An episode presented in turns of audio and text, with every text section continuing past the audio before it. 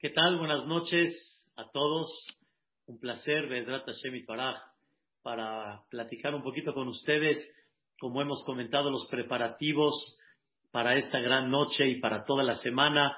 El día de ayer platicamos la comparación entre la creación del mundo y la salida de Mitzrayim.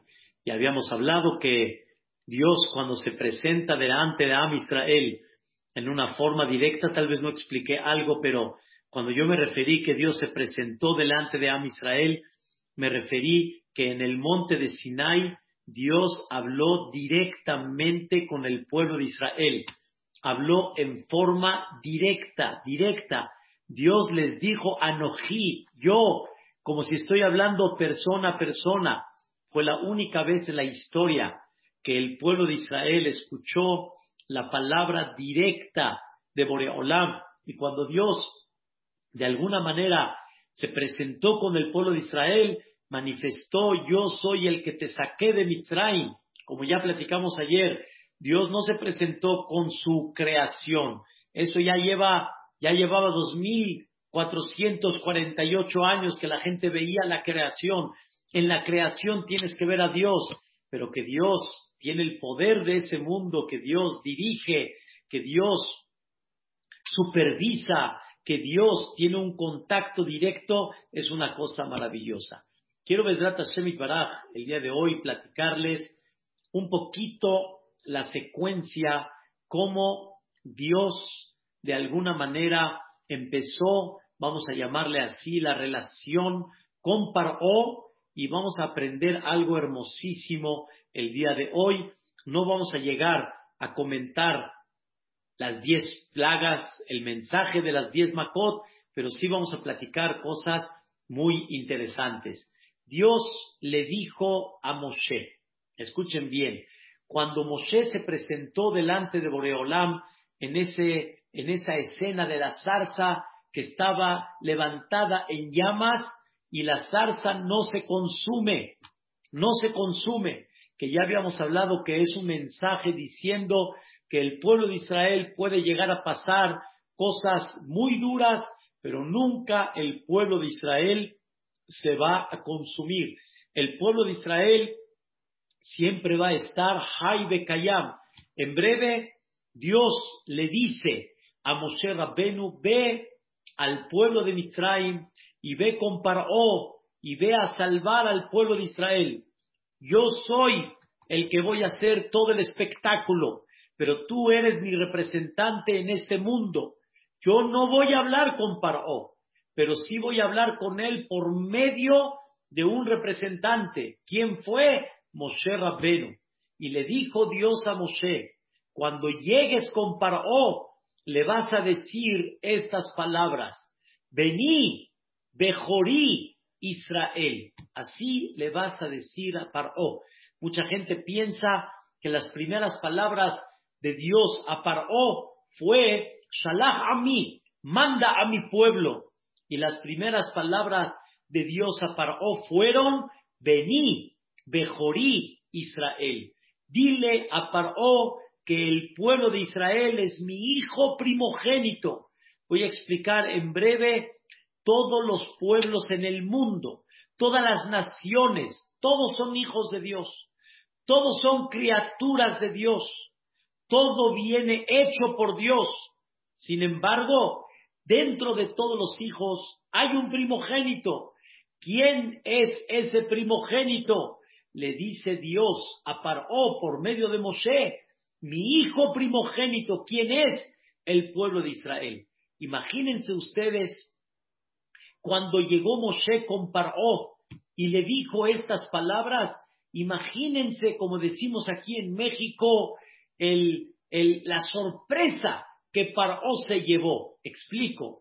Cuando Dios le da un mensaje a Paró, que ese pueblo que Paró lleva esclavizándolo, maltratándolo, indignándolo 116 años, y no nada más lo lleva indignando, no nada más lo maltrata, sino hay algo más profundo. Quiero que sepan que una de las cosas que Paró se dedicó, escuchen bien, es a tirar la moral del pueblo de Israel. En otras palabras, no vales, no sirves, no tienes realmente la, no tienes realmente la, la, el, el, derecho, digamos, a existir. Eso fue el sentimiento que Paró le quiso dar al pueblo de Israel. Para que entiendan un poquito, Paró los hacía construir en arena movediza, lo digo en sentido figurado, los hacía construir en tierras que no estaban sólidas, no estaban firmes, y se, tiraban los edificios, se tiraban los lugares donde ellos, las, las construcciones que ellos hacían, y le decían a Paró, está bien, quieres esclavitud, quieres que seamos la mano de obra, está bien, pero ¿qué ganas haciendo construir sin que tenga ningún sentido? Se cae el edificio, vuelves a construir, se vuelve a caer. Yo recuerdo, queridos hermanos, cuando en el Colel Maor Abraham estaban haciendo una remodelación, el, el, el albañil hacía una pared y de repente por algún motivo decía no, no nos parece, la tiraba y decían mejor acá y de repente empezaba a hacer otra pared y decía no sabes qué, nos arrepentimos,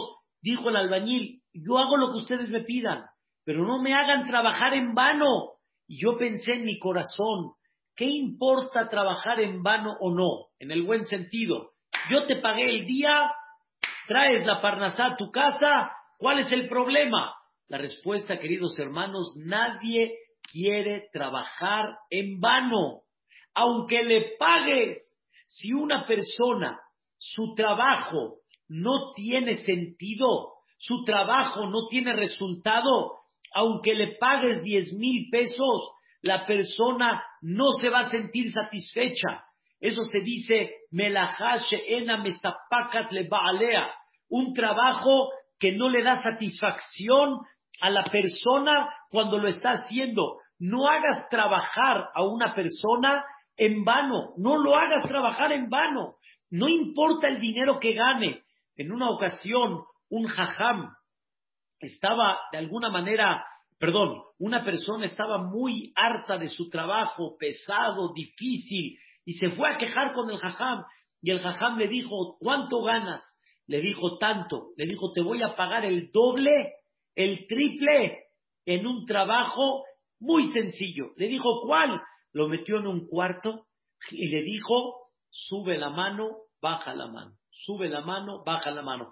Como si estás pintando, pero no estás pintando. Nada más eso te pido, hazlo cuatro horas y te voy a pagar el doble. Y le dijo, jajam, nada más subir y bajar la mano y me va a pagar el doble. Cuatro horas cuando trabajo yo, ocho de jornada. Dice, esto es todo. Empezó, sube la mano, baja la mano, sube la mano, baja la mano, pero al final empezó a sentir la mano pesada. Llegó un momento cuando pasó una hora de desesperación, salió de la puerta corriendo y le dijo, jajam, no me interesa lo que me pague, me regreso a mi trabajo. Le dijo, pero ¿por qué? Si no hay esfuerzo, te pago doble, cuatro horas, la mitad de trabajo. Le dijo, jajam, no les sé explicar, pero esto no lo puedo tolerar. Le dijo, yo te voy a explicar, hijo, todo trabajo tiene que tener un, una satisfacción, que por lo menos es trabajo, de mí salió esto. Ustedes tienen idea, los obreros, cuando ven el edificio, sí, el arquitecto todo lo programó, todo lo dirigió, pero el, el obrero se siente, oh, yo hice esto. La persona tiene que sentir satisfacción de lo que hace, pero si no tengo resultado de lo que hago, es una locura para la persona. Para, oh, hacía trabajar a los Yehudim, los hacía trabajar sin sentido. Y ese Paró escucha estas palabras, escucha unas palabras y dice Dios, vení Bejorí Israel, ese que tú desprecias, ese que tú dices que no sirve, ese que tú dices que no tiene sentido para vivir, ese es mi hijo primogénito, es mi hijo predilecto. Eso volvió loco a Paró. Eso, de alguna manera, le, lo, hizo, lo hizo a Paró, le, hizo una vibra adentro tremenda. Dice Paró, si Dios me busca a mí, yo soy el que tengo el poder, yo soy el que tengo el imperio, yo soy el que tengo la sabiduría, yo soy el que tengo brujería, yo tengo economía, a mí me busca Dios todavía, a ese pueblo Dios lo busca. Eso Paró no lo podía concebir. Queridos hermanos, ¿qué hizo Dios para demostrarle a Paró que ese hijo es el más valioso de todos? Cambió la naturaleza, hizo pedazos todo Egipto. Les voy a explicar. Los castigó de una forma severa por todo lo que le hicieron al pueblo de Israel. Y al final, al final, al final, ¿qué demostró Dios? Este es mi hijo primogénito. Entonces, lo primero que debemos de aprender es cuánto Dios hizo por el pueblo de Israel. Cuánto Dios estuvo dispuesto, cuando yo digo estuvo dispuesto, quiere decir, tomó la decisión de hacer un cambio en un mundo que Dios no quiere que haya ese cambio. Dios quiere que haya una naturaleza. Ya explicamos en varias, clases, naturaleza es orden. Cuando yo tengo naturaleza puedo crecer. Cuando tengo naturaleza puedo estudiar. Cuando tengo naturaleza puedo construir. Pero si no tengo naturaleza, entonces el papel de repente puede ser madera y de repente la coca puede ser agua y de repente la silla puede ser papel. Entonces no tengo forma como estar ordenado, no tengo orden, porque no tengo algo que me tenga firme. La naturaleza Dios quiere que sea continua todo el tiempo. Dios no quiere cambiar la naturaleza. Pero Dios estuvo dispuesto una vez en la vida, en la historia, a hacer un cambio en toda esa naturaleza para que la persona vea quién es Bení Bejuri, quién es mi hijo primogénito. Y Dios le demostró a Paró y al mundo entero quién es mi hijo primogénito. Como explicamos ayer, la naturaleza, ¿quién puede con ella? Y hay de repente pandemias, hay problemas, hay situaciones, pero Am Israel está siempre por encima de esa naturaleza, pero Dios demostró el amor y el cariño que nos tiene a todos nosotros al ver cómo hizo un cambio de naturaleza para demostrar quién es Bení Bejorí. Y eso es algo muy importante, queridos hermanos, que la persona tiene que sentir en su corazón. El año pasado, justamente cuando ya estábamos en pandemia, explicamos, voy a recordar en breve, una de las preguntas que, que recordamos en la Agadá de Pesa. Ustedes recuerdan que decimos ahí en la Agadá que Negue Torah. La Torah habló diferenciando cuatro hijos. Ejad Jajam, Ejad Rasha, Ejad Tam, Ejad Sheno Yodea Lishol. La Torah repite cuatro veces la mitzvah, le relatarás a tu hijo. ¿Por qué la Torah repite cuatro veces la mitzvah?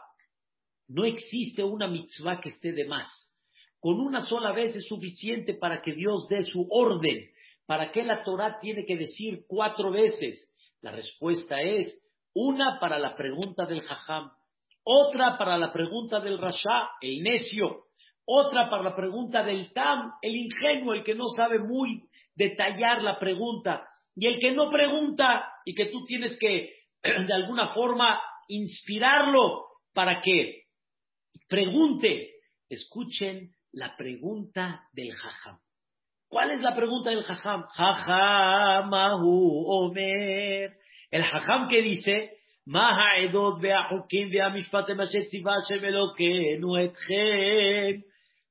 Pregunta el jajam, oye Dios mío, ordenaste testimonios, mitzvot que son testimonios. Por ejemplo, mezuzá es una mitzvah que da un testimonio, el tefilín da un testimonio, Shabbat da un testimonio. Ordenaste mitzvot que son estatutos, que no se entienden mucho, pero son estatutos. Ordenaste mitzvot que son leyes, que son leyes, leyes de daños, perjuicios, orden, gobierno, etcétera. Ordenaste leyes que aunque Tal vez no las hubiéramos dicho, pero cuando ya las dijiste, tienen un motivo. Dios mío, ¿para qué tanto? ¿Para qué tanto? 603 de mitzvot. ¿Para qué tanto? Siete como las que tienen los, los goim, las naciones.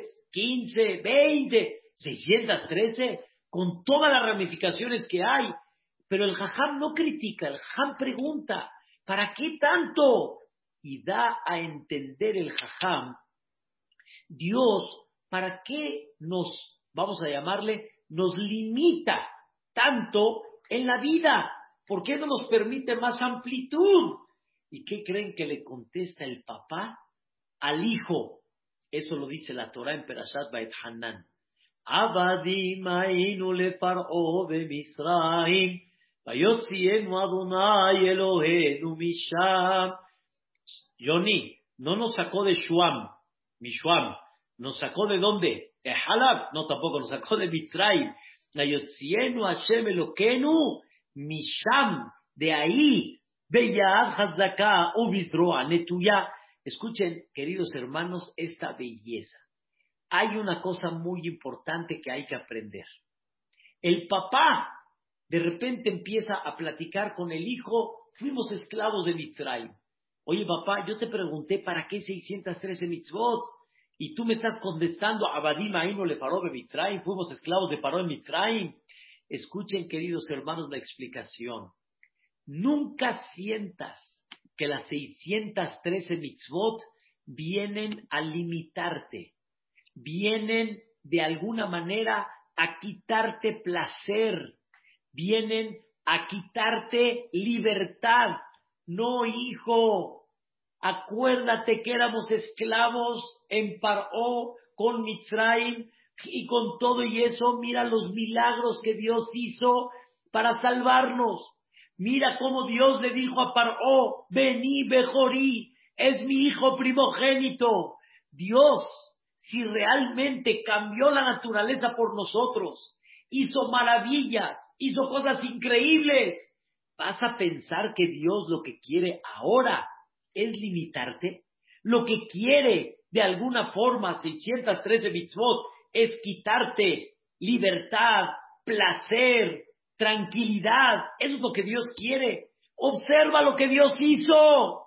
Ve lo que Boreolam estuvo dispuesto a hacer por ti y después hablamos cómo Dios te ama y te quiere. Y dice el Pasuk ahí, en Perasat Bait Hanan, recuerda que las mitzvot que Dios hizo, escuchen bien, le lanu, Dios hizo la mitzvot, beneficio para nosotros. Dios nos quiso dar qué? Beneficio. Dios no quiso Barminan fastidiarnos. Dios quiso darnos beneficio. Y la persona que entiende es maravilloso, fue lo que platicamos ayer. No hay más libertad que sentir que Dios tiene la naturaleza en su mano. No hay una cosa más bella que sentir que Dios te ama y te quiere. Y una de las cosas que debes de recordar es lo primero que Dios le dijo a Paró. ¿Qué le dijo? Vení, Bejorí Israel. Es mi hijo primogénito y por lo tanto te tienes que sentir de alguna manera orgulloso. Ahora escuchen el sentimiento tan increíble. Hajam Eliezer Ben David, Zeher Tzadik Libraja, que fue uno de los Jajamim que puso mucho en México su espiritualidad, puso aquí en México, la verdad, uno de los, de los grandes Jajamim que trabajó en el mundo para el Am Israel él solía decir, normalmente la gente dice que hay que aprender y a dedicarse a dar. A dar. Quiere decir, uno tiene que saber que tiene que ver por el otro y tiene que dar y tiene que dar y tiene que dar. Dice Hamel Yeter Ben David, es verdad, pero también tienes que aprender que una de las cosas más importantes en la vida es aprender a recibir. Y escuchen bien la idea. ¿Qué significa aprender a recibir? La persona tiene que aprender cuánto recibe y cuando él vea cuánto recibe, se va a dar cuenta cuánto amor tiene que tener por lo que recibe. ¿Qué quiere decir? Por ejemplo, me he dado cuenta en matrimonios, por ejemplo, que no se dan cuenta cuánto recibes. ¿Cuánto recibes? Tú piensas, escuchen bien, así tiene que ser. Y por lo tanto, como no te dedicas a recibir, entonces tú piensas que así tiene que ser y tú eres el que das y todos tienen que agradecer lo que tú das y tú no tienes que agradecer por lo que tú recibes. Y la regla es aprende a recibir. Y tienes que aprender cuánto has recibido y como dice Eliezer, te quiero ver sin esa gente a tu alrededor, a ver cómo te ordenas, a ver cómo sales en la vida. Llegas a tu casa, desayuno listo, comida preparada, cena exquisita, llegas a la casa, camita acomodada, bien planchadas las camisas, qué bonitos pantalones bien colgaditos, calcetines bien puestos. ¿Algún día te paraste a pensar, mi asacol L, quién hizo todo esto? ¿Quién realmente puso todo esto en orden? ¿Quién es la que, quién es la que realmente se dedicó a darle un sentido a toda la casa? Y si lo piensas, vas a empezar a sentir, ay, mi vida, mi reina, está básimo, qué increíble. La jabón en su lugar, la toalla en su lugar, las camisas en su lugar, los pantalones bien colgados, la pijama bien planchadita y lavadita, todo increíble. Pero eso sí, no encuentras tu playera, haces todo un dengue y todo un berrinchito porque no está la playera que tú quieres y te olvidas de todo nada más por esa playera. Queridos hermanos, ese es el error como seres humanos. Pero ustedes piensan que es con la pareja o con los amigos, etcétera. Esto, queridos hermanos, es con Boreolam, con Hashem Itbaraj, con Boreolam. Recibimos y recibimos y recibimos, pero cuando te pones 613 mitzvot, ah, es mucho, es muy pesado, esto está muy difícil, no puedo comer libre en cualquier restaurante y entrar a Starbucks y aventarme yo ahí hasta una tortita y todo, como todos, normal, no puedo. Y se te olvida que Dios ha hecho espectáculos para ti. Y tú crees que lo que Dios quiere es limitarte. Dios quiere tu bien. Dios quiere que seas feliz.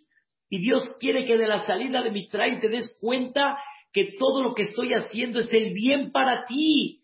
En otras palabras, queridos hermanos, uno de los conceptos de la salida de Mitzrayim es aprende a recibir.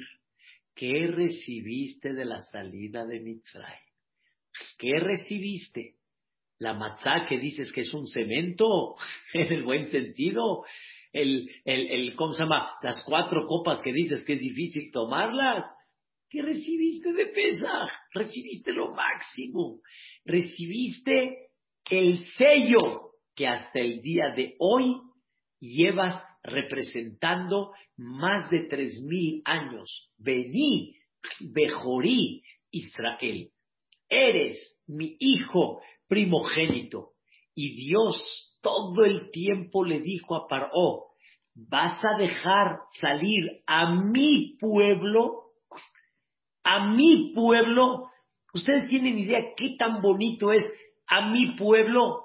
Hay mucha gente que te dice, este es mi amigo, este es mi jajam, este es mi socio. Lo luces.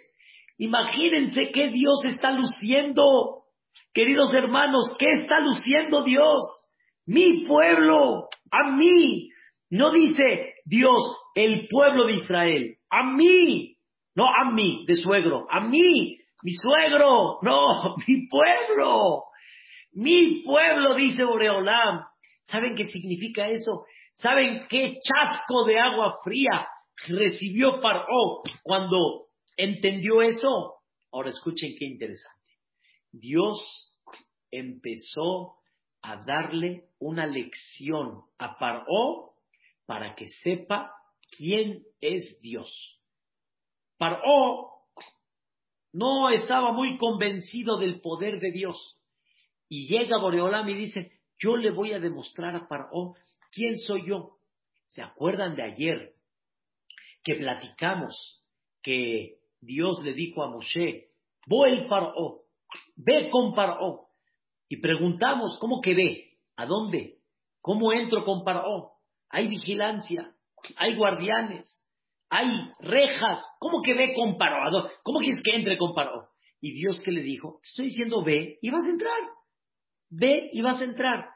Cuando Paró vio a Moshe, a Musa o a Aarón, cuando Dios vio a Moshe y a Aarón en el palacio, Paró dijo, ¿cómo entraron? ¿Cómo entraron? Y llega Moshe y le dice, Dios me dijo que venga y que entre. Y le, y le dice Paró a Moshe, ¿y los guardianes? Le dice Moshe, aquí están. Los guardianes fueron siguiendo a Moshe y a Aarón como si fueran la máxima autoridad. Los fueron escoltando hasta llegar con Paró. Increíble. ¿Qué les cuento, queridos hermanos? ¿Qué les cuento? Dice el Midrash, justo ese día que Dios le dijo, ve con Paró, como Dios sabe todo, justo ese día era el cumpleaños de Paró. ¿Y quién creen que estaba alrededor de Paró? Ministros, personalidades, representantes, jefes de Estado. O sea, imagínense todo lo que invitó Paró al imperio de Mitzrayim para que todos halaguen a Paró. Y de repente, ¿cuál fue el regalazo que le dieron a Paró? ¿Cuál fue el regalo que le dieron a Paró? la presencia de Dios por medio de Moshe. ¿Y qué regalo le dijeron a Paró?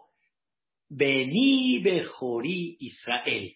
¿Saben qué significa eso? Espero que me entiendan. Paró lo están halagando. Ministros, jefes, presidentes de todo el, de todo el mundo que había en esa época. Y de repente, delante de todos, le mandan un mensajito a Paró tú eres el pequeño. Am Israel es el grande. ¿Saben qué, ¿saben qué, qué, qué este, indignación significó para Paró? ¿Qué contestó Paró? ¿Qué contestó Paró? Mi Hashem, ¿quién es Dios? Asher ¿Quién es Dios que tengo que escuchar su palabra? ¿Quién es? Escuchen, queridos hermanos, la pregunta de Paró. ¿Quién es Dios que tengo que escuchar su palabra? Normalmente, si una persona llega y te empieza a dar órdenes, ¿qué dices tú? Menoado, ¿quién es este a mí que me va a dar órdenes? Mihu, ¿quién es? Pero si te dicen, ¿cómo que quién es? Es el presidente de la República. Ay, disculpe, Disculpe, no sabía que usted era el presidente de la República. Pero al principio, ¿quién es este que tengo que escuchar su voz? Mihu, él a mí me va a venir a dar órdenes. Eso es lo que dijo Paró. Mi Hashem. Escuchen, queridos hermanos. Dice Dios a Paró. Ah, entonces, ¿quieres ver quién soy yo para que te cuadres? para que te agaches, para que realmente me hagas caso, con mucho gusto te voy a dar una carta de presentación. ¿Cuál es la carta de presentación?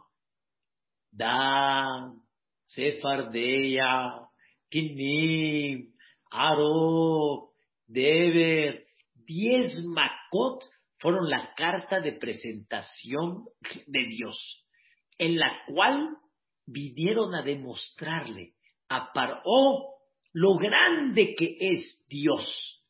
Y a ver, ahora sí, si así te cuadras, y me dices si vas a escuchar mi voz o no la vas a escuchar. Y en eso Dios, junto con esa presentación, le demuestra a Dios a Paró, escuchen bien, quién es el Beni Bejori, quién es mi hijo primogénito. A ver, yo mando, por ejemplo, sangre, ahorita sin detallar, mando yo sangre y el Am Israel toma agua y todos los egipcios toman sangre. No, no, no, puede ser, no puede ser. Mando ranas. Todo Am Israel, perdón, todo Israel se está volviendo loco por el ruido de las ranas. Y el pueblo de Israel como si nada está pasando. No estorban ranas, como si las ranas no existen. Y como dicen, ¿en qué mundo vives? Este siente que está lleno de ranas y el Am Israel como si nada. Están las ranas, pero no molestan, no hay nada. ¿Qué demostró Dios en todas esas makot? ¿Qué demostró Dios? Vení, Bejorí, Israel. A todo Mitzrayim sí, y al pueblo de Israel no. No nada más el tema que hablamos ayer, que Dios controla la naturaleza y Él es Akol Yahol, Él es todopoderoso, eso ya, ya lo hablamos ayer. Independientemente a eso, en forma particular, Dios demostró quién es mi hijo primogénito. Y mira que en todas las makot, en todas las los, los, los golpes que Dios mandó a los vitrin, a Israel no le tocó absolutamente nada. ¿Por qué lo hizo Dios? Para demostrar quién es mi hijo primogénito. Nada más quiero decirles algo. Paró contestó, mi Hashem, ¿quién es Dios que yo tengo que hacerle caso? Pero Paró no terminó ahí. Sigue la segunda frase. Begamet Israel lo ashaleach. Escucha yo sí. Gamet Israel lo ashaleach. No nada más quién es Dios para escuchar su voz. Aunque me demuestres quién es Dios, no voy a mandar al pueblo de Israel. O sea, para mí el pueblo de Israel es una mano de obra, para mí el pueblo de Israel no tienen el sentido, el por qué vivir, y por lo tanto no voy a mandar al pueblo de Israel. Punto. Qué cosa tan impresionante. El pueblo de Israel está bajo las manos de un villano que dice, ni a Dios le voy a hacer caso, y aunque me enseñe quién es, no los voy a mandar. O sea, aquí el que manda soy yo. Y viene Boreolam y dice, está bien, vamos a ver si sí o si no, pero escuchen la idea. Aquí hay una idea muy importante. Nunca Dios llega de sorpresa. Nunca Dios llega de alguna manera diciendo a Paró, te sorprendo y te, te castigo, vamos a decirlo así, ¿no? Dios siempre advirtió antes de. Número uno, para enseñarle a Paró, te advierto a ver si te puedes defender. Según tú eres lo máximo, ¿verdad? Según tú controlas a Mitzrayim, increíble. Te advierto a ver si te puedes defender. Te advierto. Y no, no, no te voy a agarrar de sorpresa. Te digo qué te voy a mandar. Te voy a mandar sangre, te voy a mandar ranas, te voy a... Defiéndete, defiéndete. Eso es una forma como decirle a Paró el poder que Dios tiene. Dios no tiene que sorprender a nadie, a nadie. Dios, cada macá, cada, bueno, en general, ahorita les voy a explicar, cada golpe que Dios mandó realmente fue con advertencia, en términos generales. Para enseñarle a Paró, no te agarro de sorpresa, pero hay un punto muy importante. ¿Cuál? Que Dios nunca le quita a la persona la oportunidad de hacer teshuva. Nunca, nunca. Y cuando Dios llegó con Paró y le dijo, quiero que saques a mi pueblo de Mitzrayim, fue una manera de decirle, Paró, por favor, recapacita, quiero que por favor sepas quién soy yo. Te doy la oportunidad de recapacitar. Y esto es muy importante. Y para oh, Loki Bell no aceptó. Y aquí les va. Le dijo Dios a Moshe, si Paró te llega a decir, dame una señal que vienes en nombre de Dios, le dijo Dios a Moshe, tira el palo, el maté. Moshe tenía un palo que era un maté sagrado, un, un, un, un palo que venía grabado en él el nombre de Dios, las diez plagas. Es muy interesante el tema del maté, el tema del palo. Pero en breve llegó Dios y le dijo a Paró, tira el palo y que se convierta en serpiente. En serpiente. Y así fue. Y en ese momento dijo Paró, así hizo. Y trajo a todos sus brujos y convirtieron sus palos en serpientes. Ustedes van a decir, ¿cómo Dios hizo algo que los mitzrim también saben hacer? Hagan de cuenta que vengan los americanos y que nos enseñen aquí a hacer tortilla. Pues, la tortilla viene de acá. Dijo para, oh, vendes a vender tortilla en México. O sea, ¿a mí me vas a enseñar brujería? No, queridos hermanos. Lo que hizo Moshe estaba más arriba a lo que hizo Paró. Por eso dice la Torá que Paró endureció su corazón y no prestó atención. ¿Qué quiere decir endureció? Si es una cosa que cualquiera lo puede hacer, Paró no necesita endurecer su corazón. Pero la respuesta es, Paró sí vio algo más de lo que sus brujos no podían hacer. ¿Qué hizo? Escuchen, hay una idea muy clara. Moshe Rabbenu convirtió, Dios convirtió por medio de Moshe Rabbenu el palo, lo convirtió en una serpiente viva, viva, no ilusión óptica, viva, real. Y eso para O no lo podía hacer. Eso para O no lo podía hacer.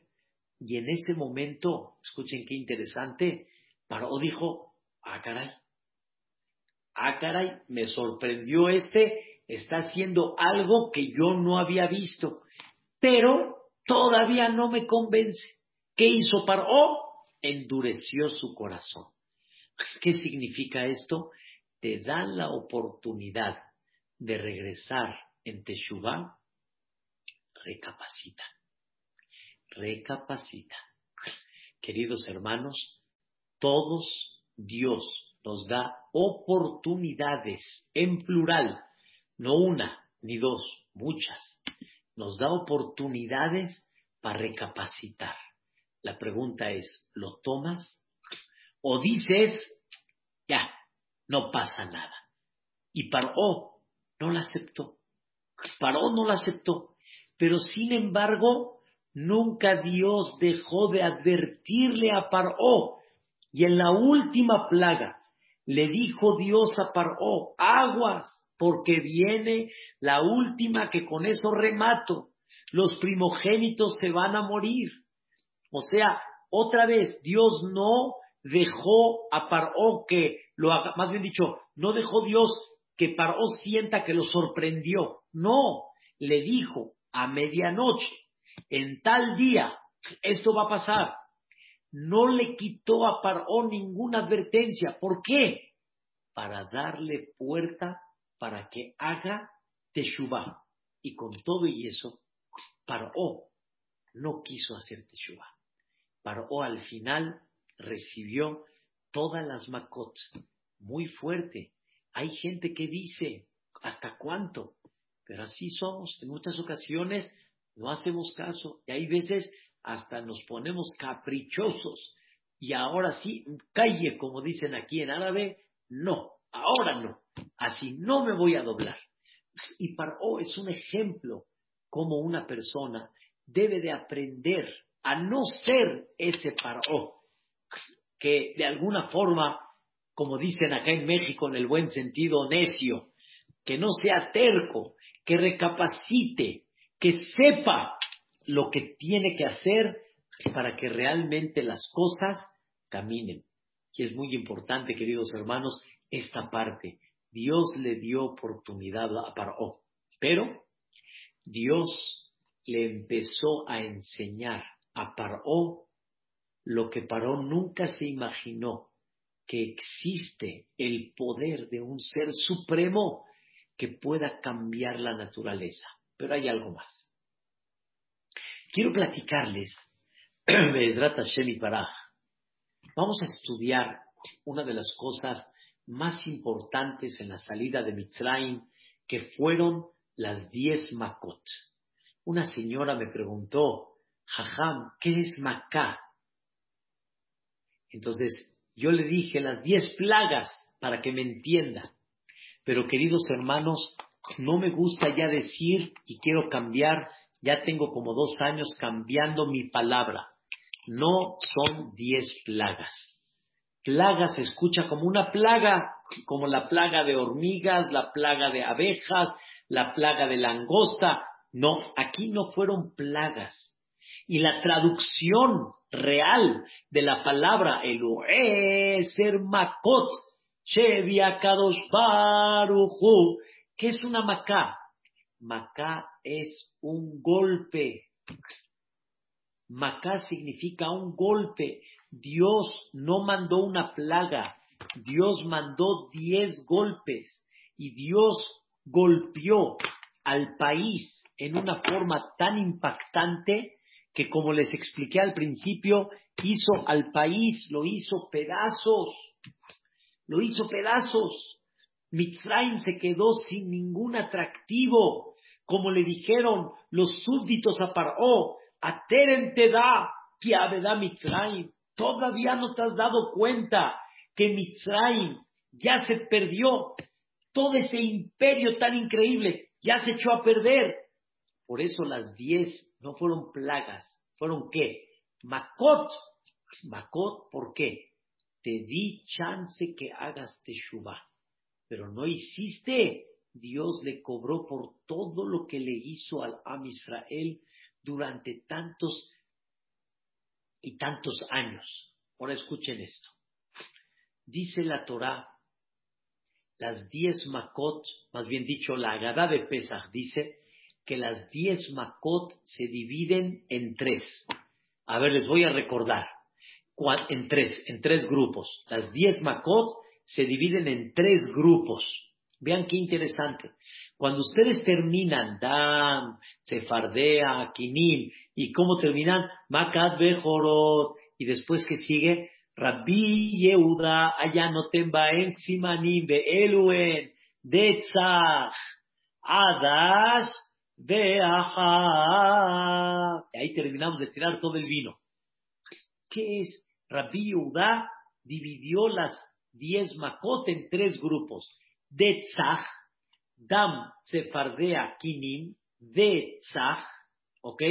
Después, Arob, Deber, Shehin, Adash, y después, Be, Barad, Arbe, Hoshech, Bejorot, Be-ah, Be-ah, Barad, o sea, granizo, langosta, obscuridad y Bejorot. ¿Por qué la viuda dividió las diez Makot en tres? ¿Por qué, ¿Por qué las dividió en tres? Escuchen, queridos hermanos, la misma Torah te divide las diez plagas, ¿sí? Las diez Makot te las divide en tres. ¿Cómo sé? Dice así la Torah. En la primer Macá que Dios mandó, le dijo Dios a Moshe, ve al río Nilo y adviértele a Paró en la mañanita temprano. Si no haces caso, te voy a mandar sangre. No hizo caso, le mandó sangre. En la segunda Macá le dijo Dios a Moshe, ve al palacio y dile a Paró, si no haces caso, ranas. Ya no le dijo ve al río Nilo, sino le dijo ve a dónde, al palacio. ¿Están escuchando? Repito, la, de sangre río Nilo. La de rana, palacio. La tercera, que fueron los piojos, que no fueron piojos, es mucho más que piojos, les voy a explicar de Hashem. La tercera ya no advirtió. No hiciste caso dos veces que te dije, la tercera es golpe, paz, sin advertencia. Después terminamos el primer grupo. Segundo grupo, Dios le volvió a decir a Moshe, ve al río Nilo y dile que si no hace caso le voy a mandar las bestias salvajes, Arob, al río Nilo, igual como el de la sangre, Arob. Después, cuando no hizo caso, Dios le dijo a Moshe, ve al palacio y si no haces caso, voy a poner a todos los animales en muerte, deber, como le dicen la peste, ¿ok? En la primera, en el río Nilo. La segunda, en el palacio. No hizo caso para, oh, la tercera otra vez. Dos veces te dije, no hiciste caso. La tercera fue directa cuando mandó la sarna, los granos que le hacían rascar a todos los hombres y mujeres y niños, etc. Muy bien. Tercer grupo, Barad. La primer plaga de, del tercer grupo es el granizo. Otra vez le dijo Dios a Moshe, ve al río Nilo y dile a Paró, no haces caso, granizo. No hizo caso. Fue al palacio, igual como la rana, igual como la peste, igualmente también la langosta en el palacio. Qué interesante, señoras, ¿eh? Sangre, bestia y granizo en el río Nilo. ¿Están escuchando? Rana, este, peste y langosta en el palacio. Advertencia, ¿no haces caso? Y la tercera, la tercera de cada grupo, piojo, sarna, y escuchen bien, obscuridad, directo, castigo. Ya estamos viendo que la Torah me divide en tres grupos y se repite lo mismo en los tres grupos. Río Nilo, este palacio y sin advertencia. ¿Qué significa esto? Dice la Torah.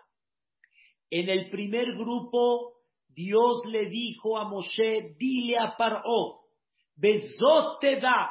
En este primer grupo vas a saber que Ani Hashem, vas a saber que yo domino el mundo. Y en el mundo puedo yo cambiar. El agua la convierto en sangre. La sangre es agua. El agua es sangre. ¿Cómo? No entiendo. ¿Es agua o es sangre? Es lo que yo quiero que sea. Y el popotito del Yehudi es agua y el popotito del Mitri es sangre. Y eso significa Yo soy el que tiene el poder de la naturaleza completo. Increíble. Eso fue el primer grupo. No hizo caso, viene el segundo grupo.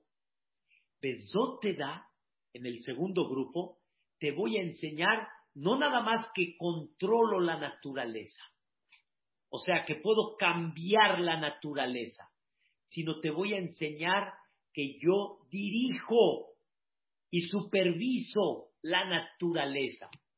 ¿Qué pasó? Le mandó bestias salvajes. ¿Ustedes tienen idea qué hubo en Mitzrayim? No nada más cocodrilos, cobras, leones, leopardos. Hubieron osos polares. ¿Cómo? El oso polar está nada más en el, en el norte. ¿Dónde va a llegar un oso polar a Mitzrayim que es puro calor? Ahí estuvo la bestia salvaje, que su, su modus vivendus no es en Mitzrayim, ahí estuvo. Ahí estuvo. Estuvo todo lo que se puedan imaginar. Lo que normalmente no ves en un país por su clima, lo viste en Mitzrayim.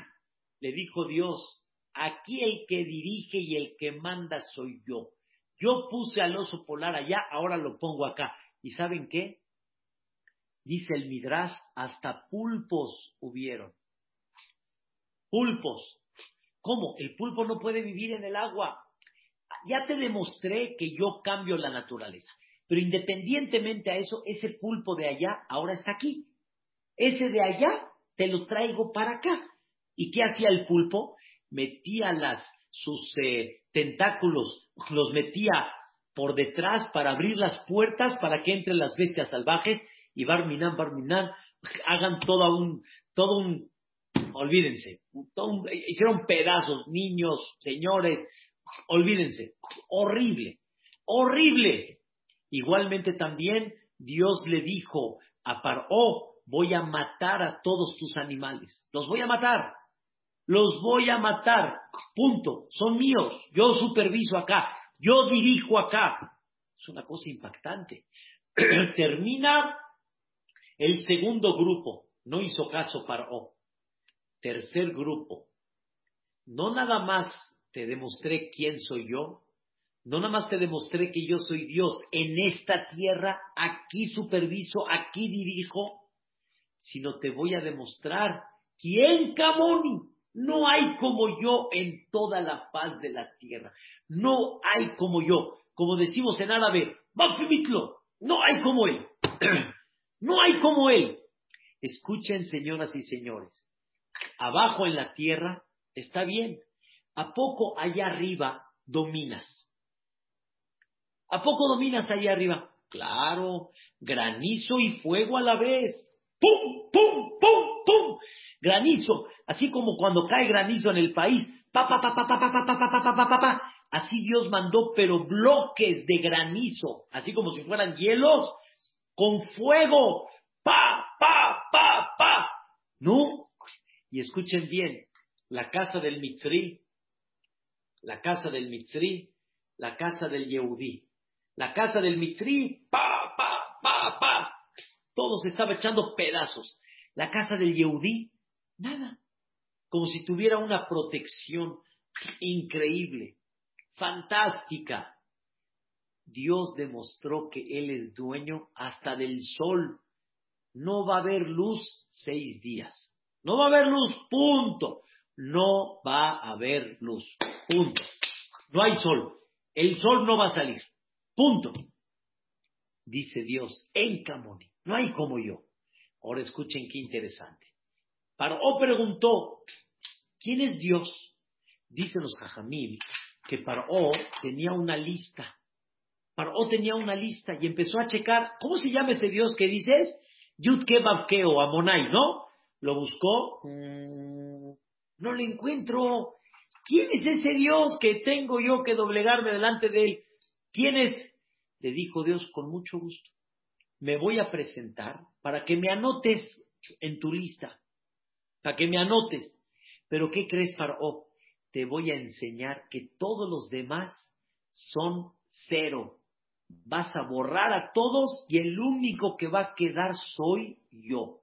Nada más. El único que queda, ¿quién es? Boré Haolam. Tú preguntaste, ¿quién es? Ahora te voy a enseñar no más quién soy, sino vas a borrar a todos. Por eso está escrito.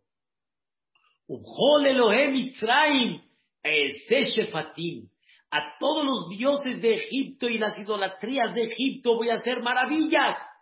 Y voy a demostrar que son qué? Efes. Cero. No valen absolutamente nada. Eso Paró dijo, ¿cómo? Nada. La idolatría que yo pensaba, nada. Nadie se puede poner frente a ti. Nadie. Nadie. Así se dividieron las tres Makot. Pero hay que explicar, señoras, la relación, por qué el río Nilo. ¿Para qué Moshe tiene que presentarse en el río Nilo? ¿Por qué se tiene que presentar después en el palacio? Y justamente estas Makot al principio, río, palacio, ¿qué refleja? ¿Qué significa? Y también cada Macá, ¿qué vino a enseñar? ¿Qué vino a enseñar? ¿Qué mensaje le dio a Paró? ¿Qué aprendizaje le dio al pueblo de Israel? Dios no nada más hizo milagros para demostrar así, wow, su poder. Dios lo hizo con toda dirección, con toda intención. ¿Con qué finalidad? ¿Con qué propósito? Este es el secreto de lo que vamos a platicar el día de mañana, primeramente Dios. Quiero decirles, Rabotai, Mañana la clase va a ser ocho y media. Les pido de favor, Mejilá, tengo un hereye que tengo que atender y me voy a retrasar media hora máximo. Be'ezrat Hashem, ocho y media en punto. Be'ezrat Hashem, nos vemos mañana, así que no a la misma hora, pero sí en este mismo canal. Be'ezrat Hashem y Cuídense mucho y vamos a aprender cosas hermosísimas que nos van a dejar un deleite para esta noche próxima que viene de Lela Seder, que así sea. Amén, Kenya y. Muchas gracias a todos y que descansen. Gracias. Gracias. Una pregunta. ¿Qué año de Ham? Gracias, Ham. Buenas noches. Una pregunta. Buenas noches. ¿Por qué es eso?